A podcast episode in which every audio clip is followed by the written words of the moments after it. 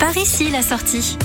Allons faire un tour sur l'autoroute A4. En traversant la Moselle, nous apercevons le panneau marron Hombourg-Haut. C'est l'occasion jamais d'aller voir ce qui se cache derrière ce panneau et derrière cette ville. Nous prenons la sortie 40 Frémin pour arriver à destination. Nous sommes à une cinquantaine de kilomètres de Metz et proche de la frontière allemande. C'est donc le moment pour partir à la rencontre des Hombourgeois et des Hombourgeoises. Et c'est la majestueuse collégiale Saint-Étienne de Hombourg que nous apercevons en premier. Elle apparaît entre ciel et terre et nous projette hors du temps. Il faudra d'abord passer l'ancienne porte fortifiée de l'enceinte pour entrer dans la vieille ville. Vous y découvrirez une humble maison de manouvriers ainsi que la fontaine Saint-Clément installée en 1838. C'est alors que nous approchons enfin de cette collégiale Saint-Étienne. Il aura fallu plus d'un siècle pour la bâtir. La collégiale et la chapelle sont des joyaux du patrimoine de la Recelle et classés monuments historiques. Les ruines romantiques du château de Hellring ont été transformées en mairie, ce qui donne un charme au patrimoine et à la ville. Au-delà du vieux bourg de la vieille ville et du du quartier Hombourg-Bas qu'il faut absolument voir, il ne faut pas passer à côté de la forêt de Hombourg-Haut qui fait partie des plus grandes forêts communales de Moselle. Et après avoir fait votre promenade en forêt, vous pourrez visiter la Villa Gouvy, une maison de maître qui abrite l'Institut Théodore Gouvy,